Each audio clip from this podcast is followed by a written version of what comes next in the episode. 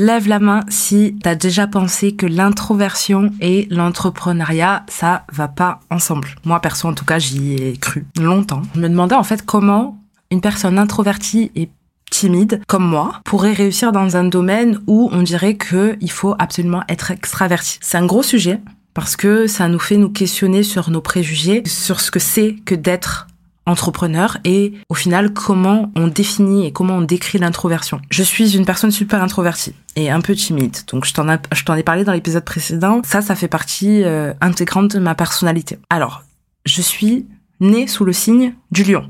Donc on pourrait croire que j'adore être sous les feux des projecteurs, mais en fait pas du tout. Je suis hyper mal à l'aise quand, quand on me regarde. Pour te donner une idée, le jour de mon anniversaire, je préférerais échanger ma place avec quelqu'un d'autre pour éviter que tout le monde, toute l'attention soit tournée vers moi. Donc c'est pour te dire à quel point ça a été difficile pour moi d'assumer des responsabilités où je dois me mettre en avant comme, euh, je sais pas moi, pour promouvoir mes compétences, montrer mon travail, prouver mon expertise, tout ça. Ça a été hyper compliqué pour moi. Et en plus de ça, m'ouvrir aux autres, engager des conversations, être plus sociable. Pour moi, c'était des choses que j'étais incapable de faire. Donc, cette introversion et cette timidité, chez moi, ça engendre de la peur. Donc, la peur du jugement, une appréhension si on me critique, le regard des autres, c'est pas juste la possibilité de l'échec, mais aussi de la réussite. Qu'est-ce que les gens vont dire si je merde tout, en fait, si j'échoue? Ça me fait peur. Mais qu'est-ce que les gens vont dire si je réussis? Et ça aussi, ça m'a paralysé pendant longtemps. Ce que j'ai compris après pas mal de temps, hein, ça, ça a mis vraiment beaucoup de temps, c'est que on a tendance à voir ces traits de personnalité comme des obstacles. Tu sais, l'introversion, la timidité, etc. Alors qu'au final, aujourd'hui, je les vois comme des forces. On va dire comme des pouvoirs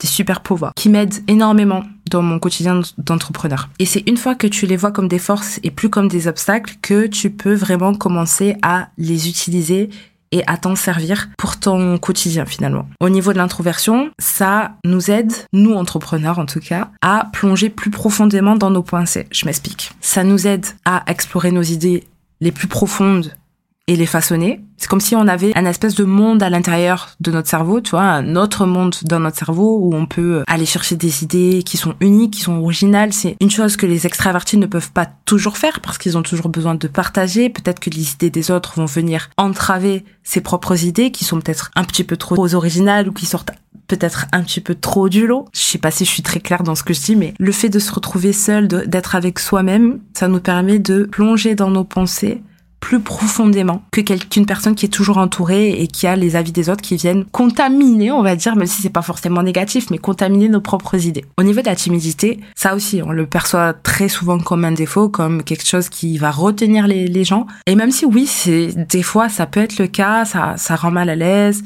ça nous fait nous mettre en retrait, mais au final, ça nous permet d'être plus à l'écoute que des personnes qui sont moins timides. On peut faire un parallèle entre une personne timide et une personne qui ne l'est pas. Une personne qui ne l'est pas va avoir moins de mal à se mettre en avant, à prendre la parole, à s'exprimer. Une personne qui est timide va se mettre en retrait et qu'est-ce qu'elle va faire? Elle va observer, elle va écouter, activement les personnes qui, lui parlent. Donc, la personne timide, elle va prendre plus le temps de comprendre les autres, d'absorber ce qui se passe autour d'elle avant de réagir. Et ça, c'est une qualité incroyable à avoir. C'est ce qui va permettre de vraiment bien comprendre les gens, de capter leurs émotions et de savoir comment y répondre finalement. Et la peur que on peut ressentir parfois, celle qui donne des papillons dans le ventre et tout, mais qui peut aussi te faire douter de toi. Je la ressens très souvent et c'est comme si des fois elle me retient, elle m'empêche de faire les choses que j'ai envie de faire. Au final, j'ai compris que cette peur-là, c'est pas mon ennemi, c'est une source de motivation. Je sais que quand j'ai peur de quelque chose, bah en fait, je sais que je dois y aller. Je dois aller vers cette chose qui me fait peur. Parce que c'est ça qui va faire que je vais repousser mes limites. C'est ça qui va faire que je vais sortir de ma zone de confort. C'est ça qui va faire que je vais prendre des risques que j'aurais jamais pensé prendre de ma vie entière. Finalement, c'est ça la motivation pour moi. C'est quand j'ai peur de quelque chose, au lieu de faire demi-tour et de m'en éloigner, ben non, je vais aller vers cette peur pour aller plus loin que ce que je pense être capable d'aller. Je sais pas si c'était français cette phrase, mais je pense que tu m'as compris. Au fur et à mesure que j'ai compris toutes ces choses là que je suis en train de t'expliquer, j'ai travaillé sur moi. J'ai cherché des moyens de surmonter tout ça, de transformer tout ça en source de motivation